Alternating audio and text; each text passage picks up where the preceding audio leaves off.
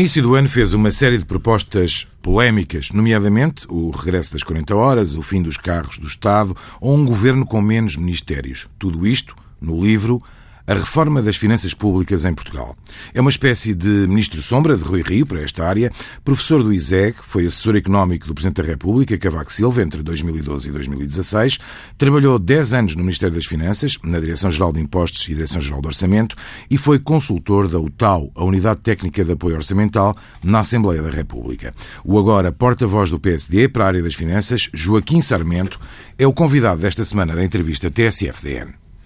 Diminuir impostos, fazer crescer a economia e investir. Uh, além de tudo isto, Rui Rio é até mais otimista do que o cenário que o governo traçou e do que o próprio programa de estabilidade do governo, já que coloca Portugal, na sua análise macroeconómica, a crescer 2,7%. Tudo isto parece um conto de fadas. Uh, muito boa tarde, muito obrigado pelo convite. Uh, não, não, não é um conto de fadas, é um cenário macroeconómico que nós entendemos realista e credível.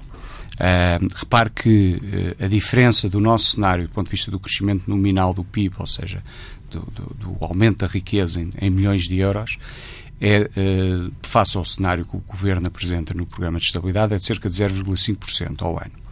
Mas o programa de estabilidade, uh, o que foi apresentado pelo Governo em abril, não tem qualquer medida, porque o Governo decidiu não apresentar nessa altura qualquer medida para a economia para os próximos quatro anos.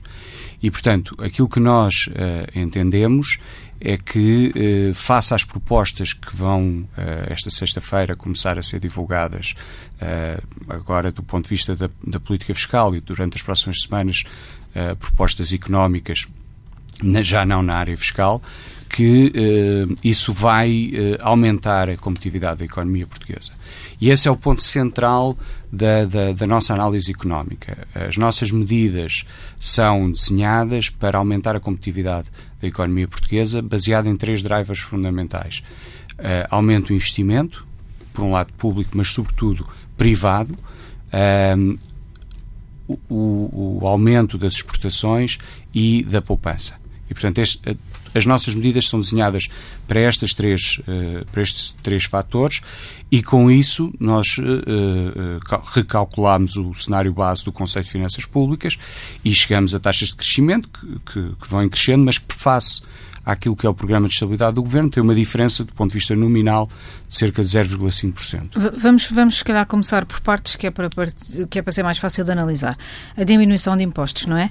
Uh, Portugal está neste momento no máximo histórico, está nos 34,1% do PIB, se não nos enganamos. Uh, a promessa do PSD é baixar este valor para 33,3% em 2023.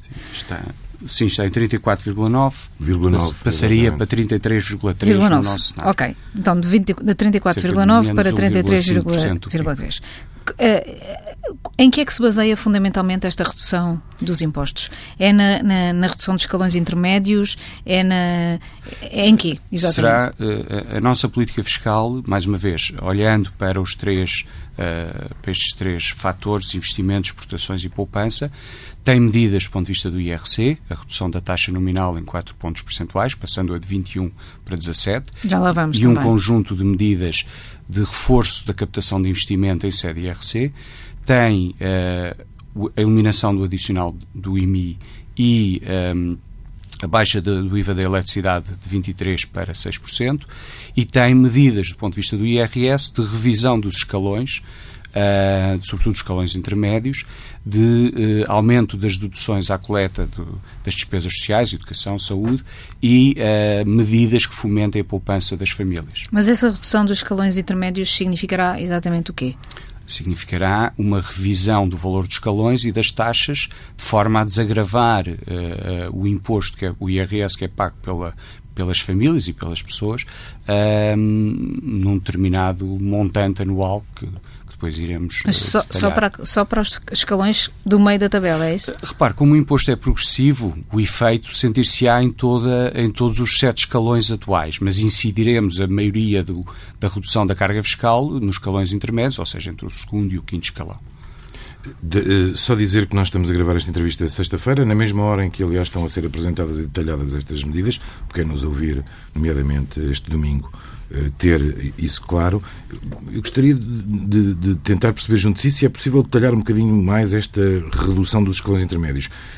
O que é que isso significa e para quem? Eh, eh, se me puder especificar, porque isso é obviamente uma das coisas que mais interessa a quem nos ouve e a quem eventualmente se prepara para votar claro. dentro de poucos claro. meses nas eleições claro. legislativas. nós, estando na oposição, obviamente não temos acesso aos, aos dados da administração tributária e aquilo que chamamos os microdados de cada contribuinte que permitem depois fazer este tipo de simulações e que o Governo faz quando uh, apresenta medidas do ponto de vista fiscal.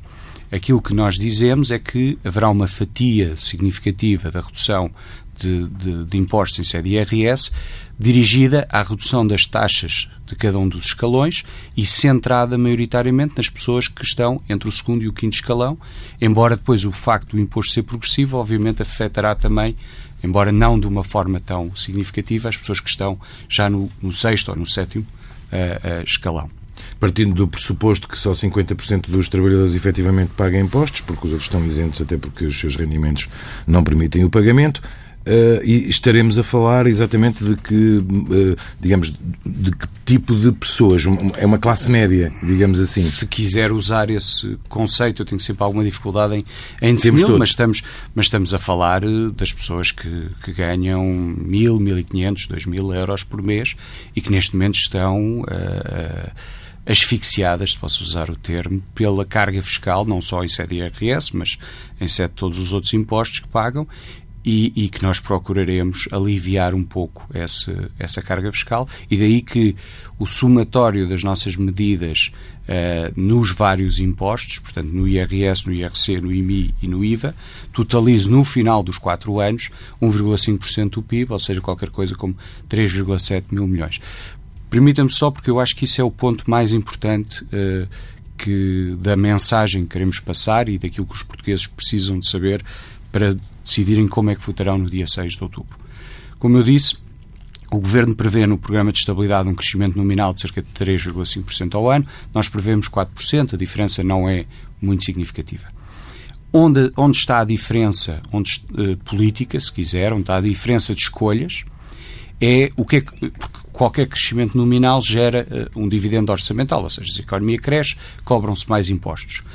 E aí é que está a diferença política entre a escolha do Partido Socialista, pelo menos de acordo com o programa de estabilidade e as declarações do Primeiro-Ministro, e a nossa escolha apresentada esta semana. O Partido Socialista quer, com essa margem orçamental, aumentar a despesa corrente primária e, portanto, gastar mais na máquina do Estado. Uh, nós queremos, sobretudo, reduzir impostos. E é essa a escolha que os portugueses terão que fazer. Se os portugueses entenderem que nos últimos quatro anos fomos, bem, fomos razoavelmente bem governados uh, e se entenderem que o caminho é aumentar o peso do Estado e a despesa corrente primária, devem votar no Partido Socialista. Se entenderem que os últimos quatro anos não foram bons, como nós entendemos, e que o que é necessário é controlar a despesa corrente primária de forma a poder reduzir os impostos, devem votar no PSD. Ô, Joaquim Sarmento, dentro numa, dito numa linguagem mais corrente, e corrija-me se eu estiver a dizer alguma asneira, uh, obviamente, aquilo que o PS parece prometer, ou já terá dito que promete à função pública, o PSD diz que vai poupar em impostos? Aquilo que nós dizemos é que no programa de estabilidade que o Governo apresentou em abril, e estou a tomar os números do Governo como a intenção do Partido Socialista para os próximos quatro anos, senão não, ter, não os teria apresentado no programa de estabilidade, é que o Governo prevê que a despesa corrente primária cresça 4% ao ano. E, aqui, e, portanto, a despesa com a máquina do Estado cresça 4% ao ano.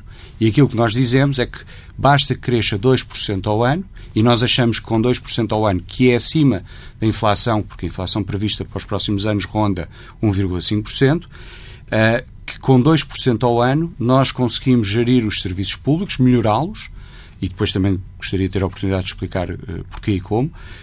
Um, e essa margem que nos é dada pelo crescimento e pelo facto da despesa, da despesa com, com a máquina do Estado crescer bastante abaixo daquilo que é o crescimento nominal do PIB, dar-nos uma margem para reduzir impostos e para aumentar um bocadinho mais o, o, investimento público. Isso significa não aumentar o funcionalismo público não, e nós algumas temos, medidas que uh, o Governo uh, desde já antecipou que pode tomar? Uh, não, isso significa ser criterioso nas escolhas. Mas deixe-me dizer isto.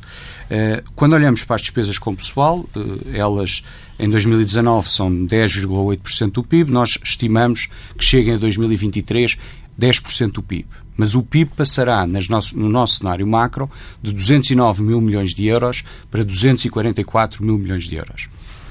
E, portanto, as despesas com pessoal, apesar de caírem 0,9% do PIB, nominalmente aumentam 1,8 mil milhões de euros. Há uma almofada que é dada pelo crescimento económico. Há uma almofada que é dada pelo crescimento económico e que é dada por um controle maior na despesa corrente primária, fazendo com que ela só cresça 2% ao ano, ao invés do governo que aponta para os 4% ao ano. Para além disso, eh, há aqui também alguma uma nota de revisão de, de enfim, de, de, de, benefícios fiscais que passa, eh, por exemplo, por um aumento da dedução nas despesas da saúde. Há patamares definidos neste caso e por outra medida que tem a ver com os incentivos na, na, na, às poupanças das famílias. Queria só que me falasse um bocadinho das duas medidas e perceber se este aumento da dedução nos impostos que tipo de efeitos é que terá na, na, na, na, vida, na nossa vida dia a dia? Aquilo que nós nos comprometemos com os portugueses é vamos procurar medidas de gestão pública que controlem a despesa corrente primária nos tais 2% que eu falava. E havendo o crescimento económico que nós esperamos, porque as nossas medidas fiscais, as nossas medidas económicas já não na área fiscal, temos a expectativa, temos a, a, a previsão de que impactarão no investimento e nas exportações. E, portanto, com mais crescimento económico e com um controle da despesa corrente, é possível, e, e esse é o nosso compromisso com os portugueses, baixar os impostos em 1,5% do PIB ao longo dos quatro anos, o que significa em 2023 cobrar menos 3,7 mil milhões de euros de impostos do que se cobraria se a carga fiscal continuasse nos 34,9%. E isso é compensado pelo crescimento da economia? É compensado pelo crescimento da economia e pelo menor crescimento da despesa corrente primária. Repare, se olhar para o nosso quadro e verificar a diferença entre 2023 e 2019, o que nós temos é menos 1,2% do PIB em receita, eh, menos 1,6% do PIB, desculpa, na receita, mais 1,2% do PIB no investimento público e uma melhoria do saldo 0,8, que no total dá 3,6.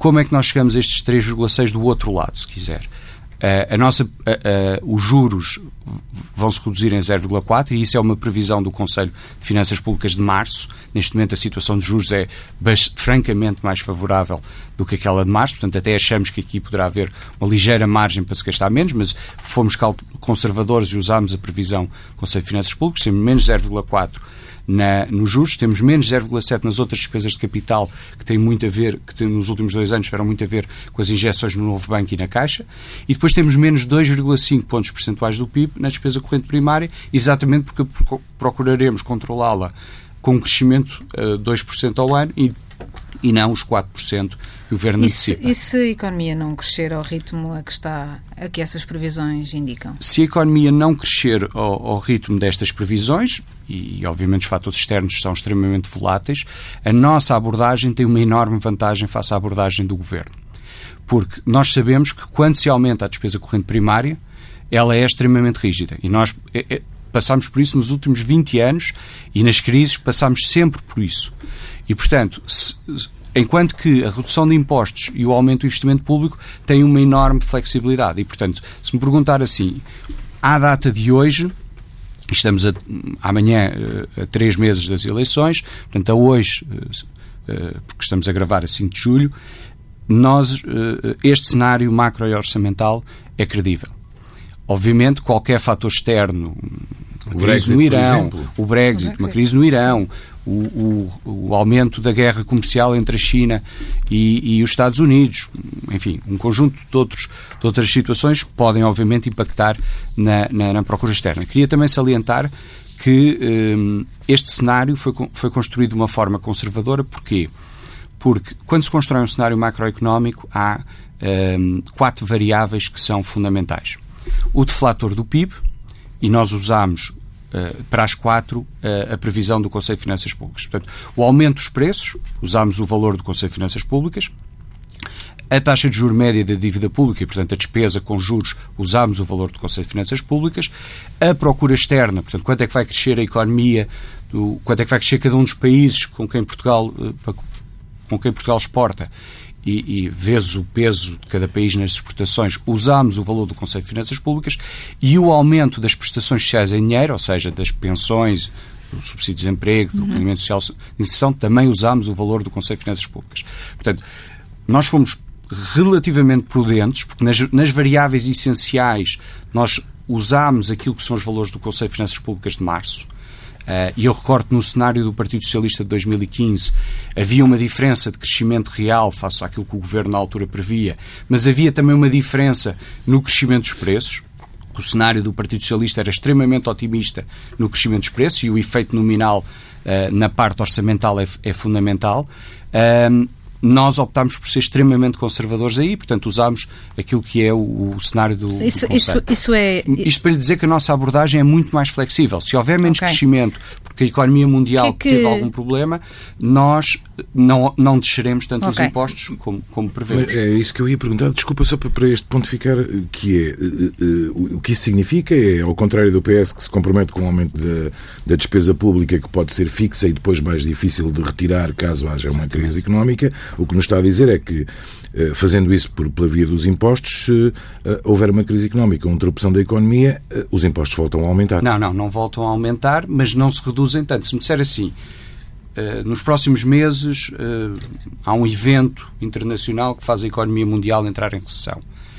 Nós, olhando este cenário, não precisamos de aumentar os impostos, mas a nossa margem para os reduzir eh, diminuiu substancialmente. Imagino que há uma guerra entre o Irão e os Estados Unidos e os mercados internacionais entram em, em, crise. Portanto, a nossa abordagem é muito mais flexível àquilo que é a incerteza e a volatilidade, e aí okay. estou totalmente de acordo, uh, que existe neste momento em termos internacionais, Sim a nossa abordagem é muito mais flexível do que a abordagem do governo. A abordagem faz, uh, referiu agora essas questões internacionais e, e, e, a política também é feita delas. Há uma parte que tem a ver com um certo, uma certa esperança, uma previsão de investimento e de crescimento das empresas.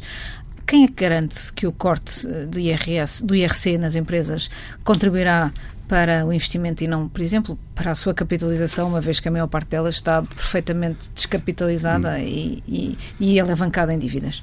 Mas se contribuir nós esperamos que contribua para as duas coisas. Ou seja, aliás, nós temos algumas medidas em sede IRC e por isso é que nós não colocamos apenas a tónica na descida da taxa nominal. Porque é que a descida da taxa nominal é importante? Repare, eu sou totalmente contra a taxa de IRC descer, por exemplo, para 10%. Acho que seria um perfeito disparate do ponto de vista da condução da política económica. Já agora a vossa proposta é 17%. É, é, é baixar de 21% para 17%, mantendo nestes próximos quatro anos a derrama estadual, ou seja, as taxas 3, 5 e 9 que incidem sobre o, o, os lucros acima de determinados patamares. Quando chegar aos 17%? Diga? Quando? Para quando uh, Nós prevemos uma descida de 2 pontos percentuais em 2020 que terá efeito na receita em 21 Portanto, 19. e 2, e 2 pontos percentuais em 21 que terá efeito na receita em 22. Uma vez que há aqui um delay entre a taxa de IRC e depois a cobrança do imposto uh, que, por via de pagamentos por conta e da, e da, e da, e da liquidação do, do imposto pelas empresas é apenas feito no ano anterior, no, no ano seguinte, peço desculpa. Um, mas isto para lhe dizer, por isso, repare, porque é que é importante ser a taxa de IRC? Uh, eh, não é porque Portugal é neste momento o segundo país uh, da Europa com a maior taxa marginal, ou seja, somarmos os 21 com os 9 da derrama estadual e 1,5 da derrama municipal, coloca-nos 31% e nós somos o segundo país. Onde é que eu acho que Portugal deve estar? Não não ser o primeiro ou o segundo do outro lado. Não ser a Irlanda. Não, é, ou, repare, ainda, ainda, eh, o país que tem a taxa de IRC mais baixa é a Bulgária, que tem 10%, e isso não torna a Bulgária uh, particularmente atrativa. Onde é que eu acho que Portugal deve estar? Alguns no meio. Portanto, nós devíamos caminhar, e com, e com a redução para 17%, aproximamos-nos disso, nós devíamos caminhar para a nossa taxa marginal mais alta ser na ordem dos 25%. Uh, com, descendo para 17%, ficamos nos 26,5%. Portanto, aproximamos-nos muito desse objetivo, mas nos próximos quatro anos. Mas, mas, isso não responde à minha pergunta. Ou seja, quem é que garante que uma descida do, do, do, da taxa, seja ela qual for, vai contribuir para o investimento e não simplesmente para a capitalização ou outra coisa qualquer? Repare, hum, vai contribuir para o investimento exatamente porque vamos ter esse sinal, vamos deixar de ter esse sinal negativo de ser o, o segundo país com a maior taxa marginal. Mas, Isso é uma espécie mas, de pensamento mas, mágico. Uh, não, não, não, não. mas se contribuir para a redução do nível de endividamento das empresas portuguesas também terá um fator muito importante, porque elas estão bastante endividadas e, e por isso é que também não conseguem investir.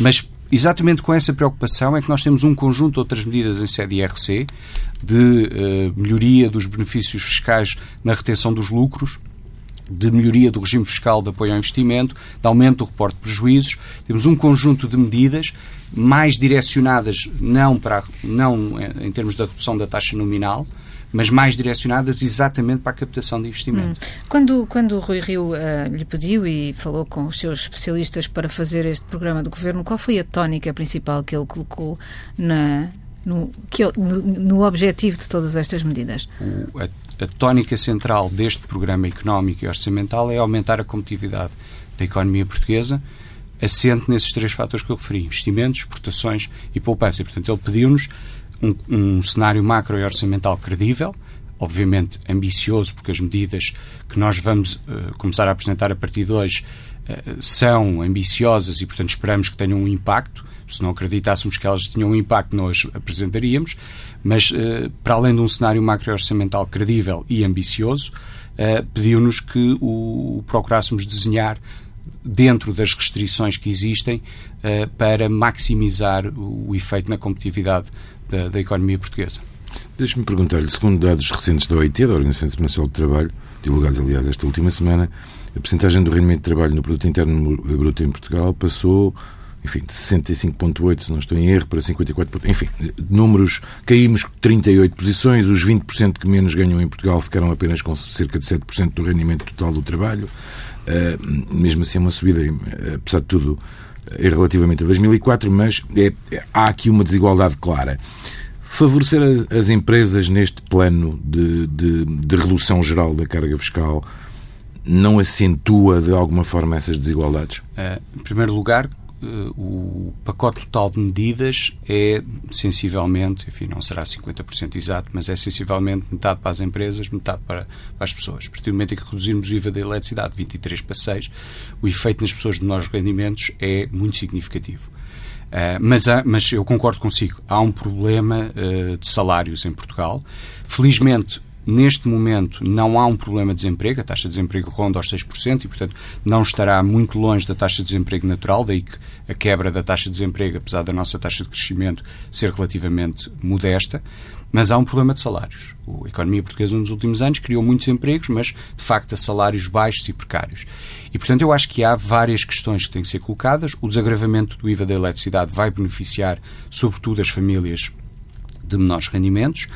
A descida no IRS vai beneficiar as famílias de rendimentos intermédios ou médios, se lhe quiser chamar, e depois teremos que, obviamente, discutir a questão do salário mínimo nacional uh, e quanto é que poderemos aumentá-lo, um, ehm, porque essa pode ser, uh, neste momento em que a taxa de desemprego é muito baixa, ao contrário de há quatro anos em que a aposta no aumento do salário mínimo nacional tinha riscos, uh, dada a taxa de desemprego que há quatro anos rondava os 10%, neste momento uh, temos que equacionar e, e, nós não teremos uma, uma proposta totalmente fechada, porque isso obviamente é matéria de concertação social e, portanto, mas, mas uh, se a economia portuguesa continuar a crescer nos 2, 2,5 em termos reais, há margem para o, os salários poderem melhorar, até porque começa a haver alguma escassez de, de mão de obra e isso obviamente vai se refletir no, no, preço da mão de obra, que são exatamente os salários. Mas falava de, de salários baixos. Eu, eh, semana passada, se não estou em erro, eh, um gestor, um dos principais gestores da Critical Software, dizia aqui neste estúdio, neste mesmo estúdio,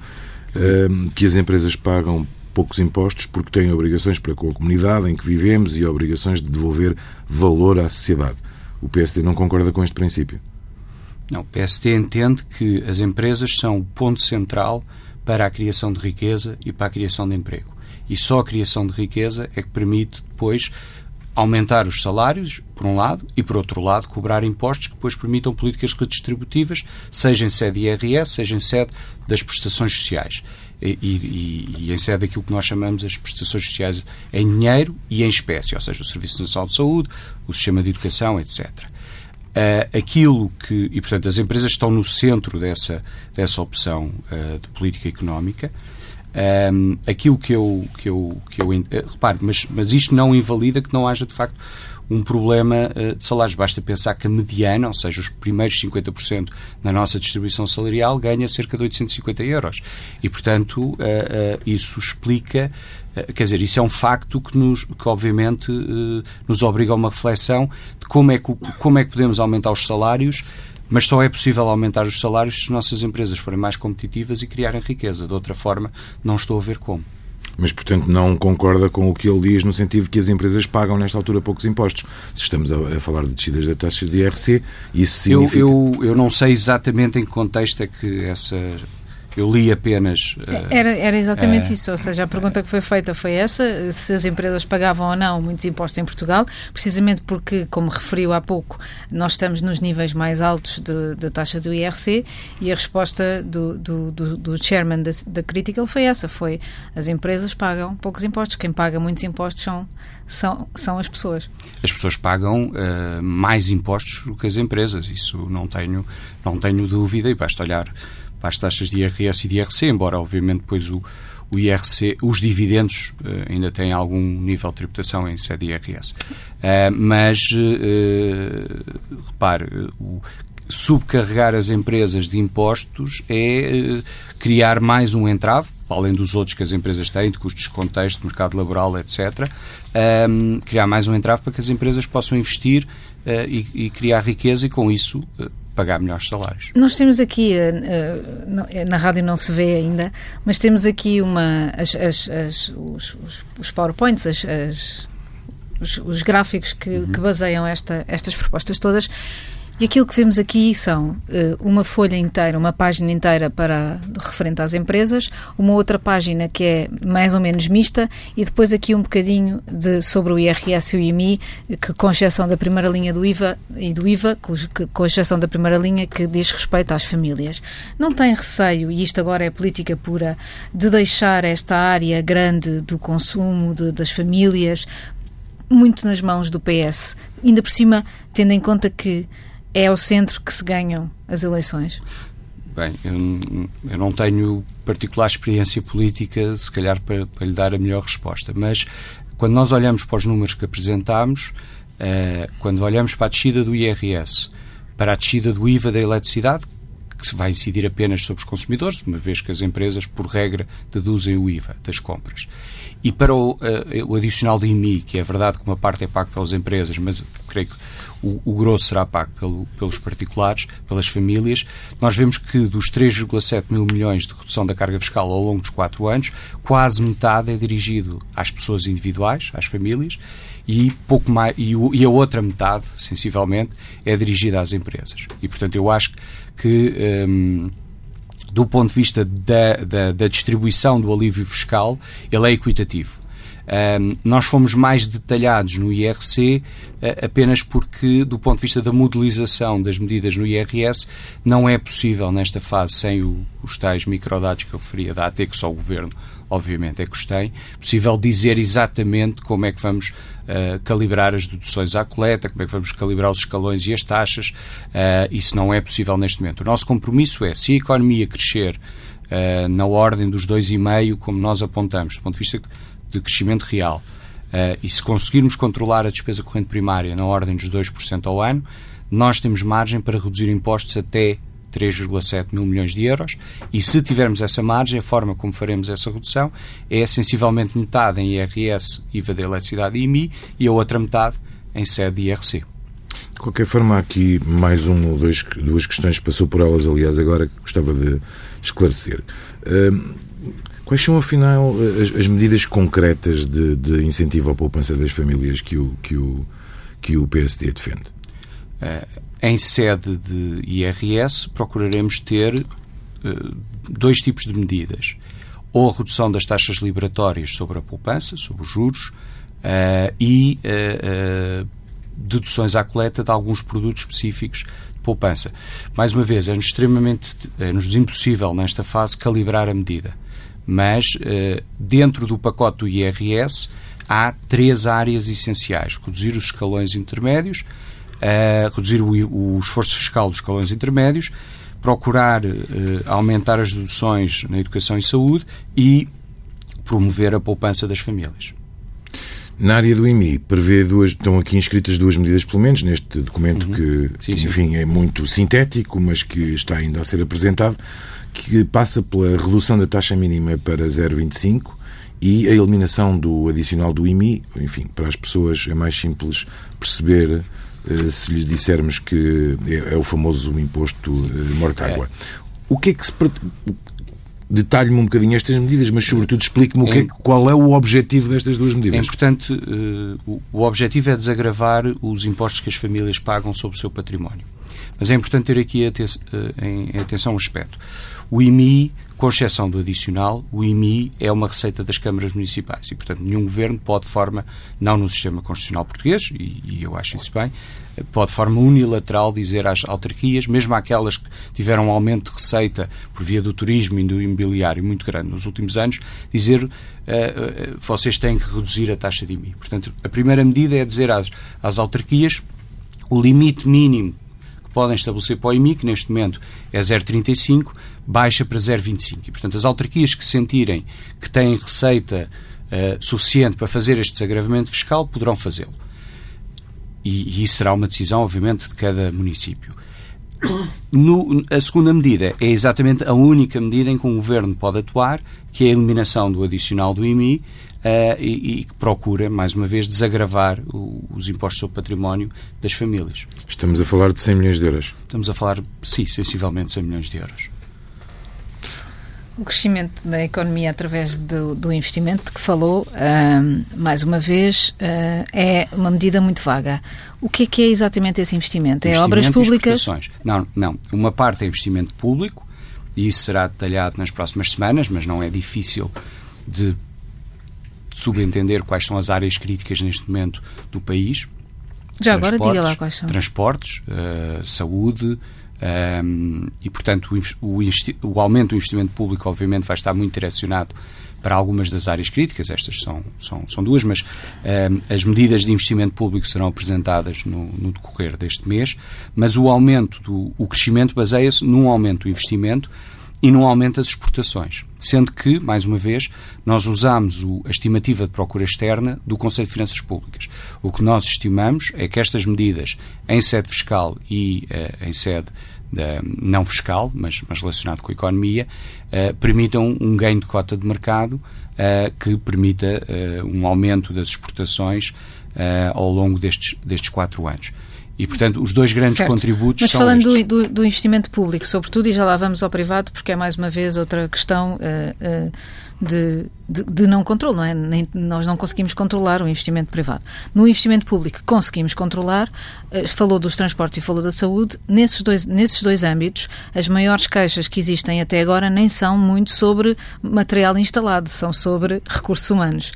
Uh, mas há um problema de infraestrutura pública, quer nos transportes, quer uh, na saúde, e, portanto, há um, uma pequena margem na despesa corrente primária para a parte de serviço, da operação, mas uh, existem neste momento carências muito significativas. Repare que o, o, na infraestrutura pública, repare que desde 2012, 2013, que o nível de investimento público nem sequer repõe a depreciação do estoque de capital e, portanto, nós entendemos que eh, é necessário recuperar a infraestrutura pública e daí eh, eh, o esforço que é feito nestes quatro, ou que será feito nestes quatro anos, de aumento do investimento público. Ao apostar no aumento das exportações e tendo em conta, e julgo que obviamente tem esses dados particularmente presentes, que os nossos, digamos, principais clientes ou países para onde nós exportamos mais têm taxas de crescimento relativamente diminuídas, diminutas em relação até à média europeia, não teme que, de facto, esse, isso dificulte uh, essa tarefa de aumentar as exportações? Ah, foi exatamente por isso que nós, numa lógica conservadora, usámos a estimativa de procura externa. O que é, que é a estimativa de procura externa? Para as pessoas perceberem. É quanto é que vai crescer cada uma das economias estrangeiras vezes o seu peso nas, nas exportações portuguesas.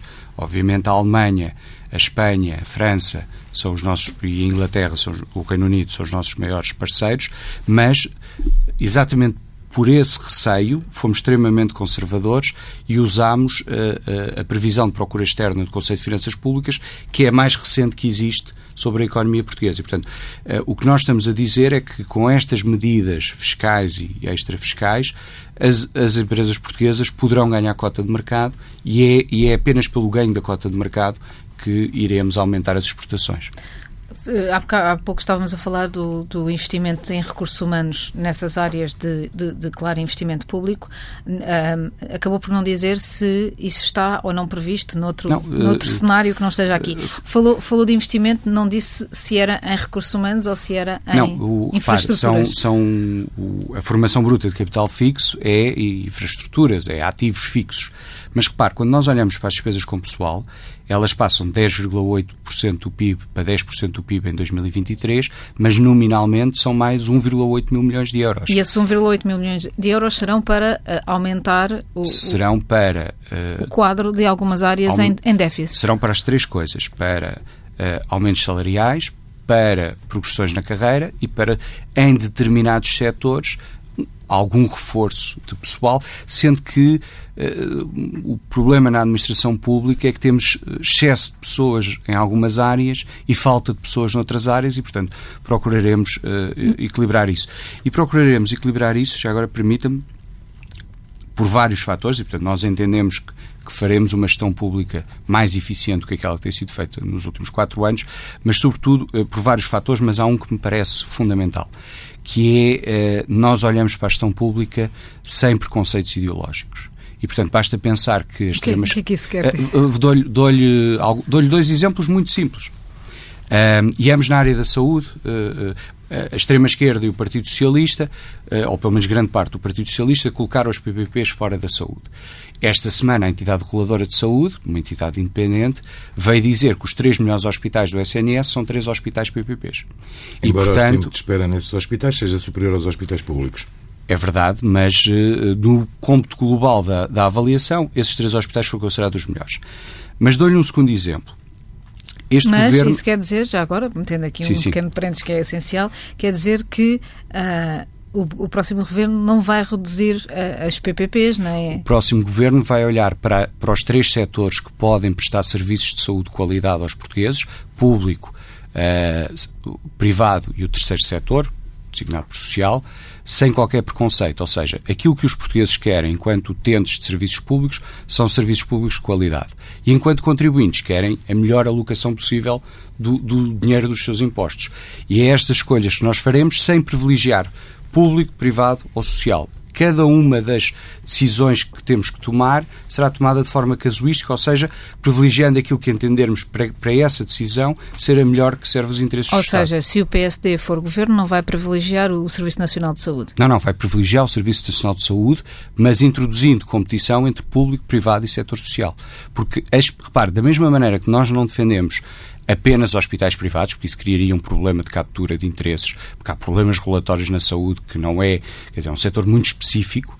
Uh, também não defendemos um, um, Serviço Nacional de Saúde totalmente público, porque isso não cria qualquer tipo de benchmark e de competição. E, portanto, aquilo que nós defendemos é que para cada decisão tem que haver uma avaliação custo-benefício das várias opções. E essa avaliação custo-benefício tem que ser desprovida, se quiser usar o termo, de qualquer preconceito ideológico possa existir. Mas deixe-me dar-lhe um segundo exemplo, ainda na área da saúde. Este governo teve, durante cerca de três anos, o Ministro da Saúde, o professor Adalberto Campos Fernandes, eh, uma pessoa profundamente conhecedora do setor da saúde, uma pessoa que eu arriscaria a dizer que se preparou durante anos para ser Ministro da Saúde e que não foi capaz de implementar uma única das medidas que sempre defendeu na sua carreira académica e na sua carreira profissional. E porquê? Porque a solução política que foi encontrada no Parlamento em 2015 impedia, do ponto de vista político, uh, qualquer decisão que, uh, que, o doutor Adalberto, que o professor Adalberto Campos Fernandes tomasse dentro daquilo que ele sempre defendeu. E repare que aconteceu o mesmo com o Dr. Centeno. O Dr. Centeno baseou o seu cenário macro de 2015 em quatro medidas. Redução da TSU para as empresas, redução da TSU para os trabalhadores, flexibilidade laboral e o IRS negativo para compensar a não subida do salário mínimo.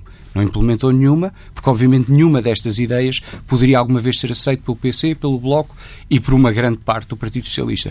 E, portanto, é esta, entre outros fatores, é esta amarra ideológica que nós não temos e que nós entendemos que vai melhorar a gestão pública. Falou de Centeno, que nota daria ao Ministro das Finanças? Eu vou, ah, não, vou não, não, dou nota porque ele é vou meu só facilitar-lhe portanto... a vida, porque o Rui Rio foi questionado aqui na TSF sobre se Mário Centeno daria um bom Ministro uh, num governo PSD e ele chegou pelo menos a admitir que essa era uma pergunta difícil. O, o Dr. Centeno é um académico respeitado, uh, eu não o conheço pessoalmente, enfim, de forma terei, não sei, terei falado com ele uma ou duas vezes, tanto antes de ele ser ministro. Portanto, não, tem, não é uma pessoa das, com quem eu tenha conhecimento pessoal grande, mas é um académico respeitado, é um economista com méritos e, portanto, nesse ponto merece-me obviamente, a minha apreciação positiva. Como Ministro das Finanças? Como Ministro das Finanças. Foi capturado por uma solução política que era o oposto daquilo que, que ele, que ele provavelmente defendia e o oposto daquilo que, do ponto de vista da, da condução da política económica, era aquilo que ele, que ele defendeu e escreveu no programa eleitoral. Não fez melhor porque não teve condições políticas para fazer. Não fez melhor porque não teve condições políticas e uh, cometeu o erro que vários ministros das Finanças cometem, que é aproveitar uma conjuntura favorável para fazer uma correção orçamental meramente nominal. Basta pensar isto.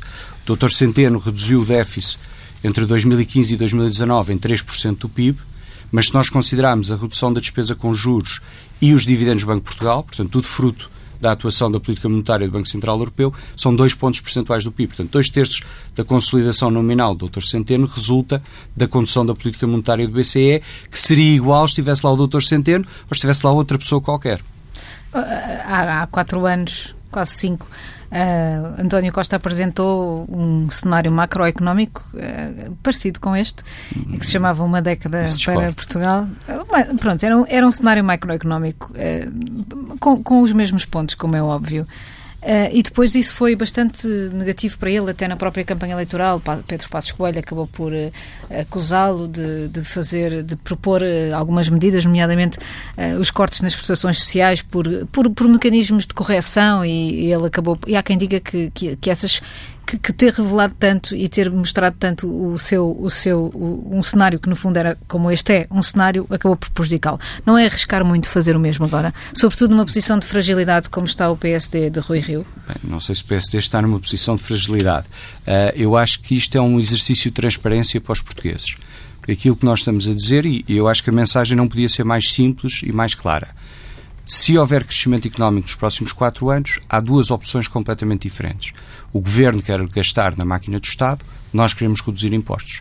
E, portanto, a escolha dos portugueses é muito simples e eu acho que o debate político só ganha em ter mensagens simples e que possa permitir escolhas uh, uh, às pessoas. E, portanto, como, como disse uh, antes, o Governo prevê um crescimento nominal de 3,5%, nós prevemos de 4%, não há uma diferença tão significativa. A composição uh, será seguramente diferente. Uh, aquilo que nós queremos fazer com esse dividendo orçamental que é dado pelo crescimento nominal, o que o Governo fez nos últimos quatro anos e pretende fazer nos próximos quatro, atendendo à informação que temos, porque o programa do Partido Socialista ainda não foi revelado, é continuar a aumentar a despesa corrente primária. O que nós defendemos é que essa margem deve ser, sobretudo, canalizada para a redução de impostos e uh, também para a recuperação da infraestrutura pública. Joaquim Sarmento, convidado desta semana da entrevista TSF-DN.